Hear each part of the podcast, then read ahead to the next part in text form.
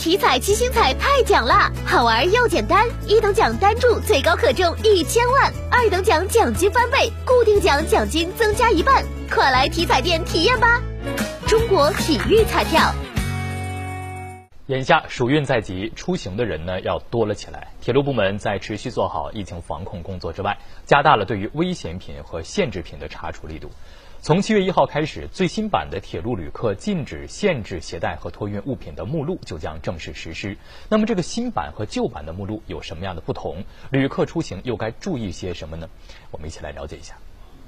哎，女士你好，你这箱子里有一个压力喷雾，就是补水的、保湿的，有吗？拿出来看一下。嗯。上午十点，虹桥火车站安检五队南安检区域组长张丽在例行检查中发现一名旅客携带疑似现代品。随即请旅客与民警一同开箱检查。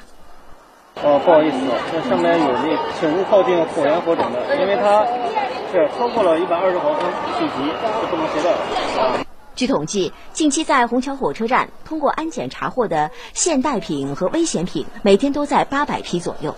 其中，对于非法携带枪支、弹药或者弩、匕首等国家规定的管制器具进入公共场所或者公共交通工具的，警方会依照《治安管理处罚法》处以拘留、罚款；而对于一些现代品，安检队员也会依规处置。对旅客携带的管制器具等违禁物品，我们会第一时间呼叫民警到场处置；发现危险品和现代物品，我们会开包确认。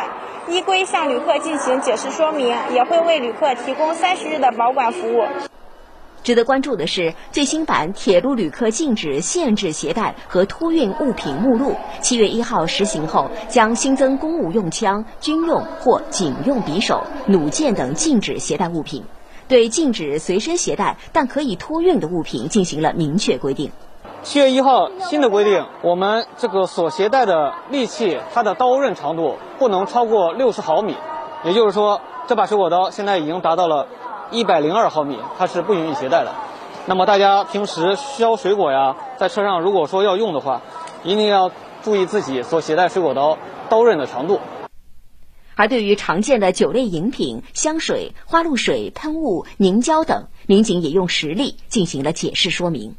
七月一号以后，像我手里这种五十二度的酒，旅客如果需要携带的话，包装一定要密封完好，不能是开封的酒。携带累积是不能超过三千毫升的。如果它的酒精浓度大于了百分之七十，那就属于易燃易爆的物品，是不允许携带的。在此，建议近期有铁路出行需求的旅客，在购买或携带随身物品，尤其是防暑降温用品时，需提前查看一下容器表面的注意事项。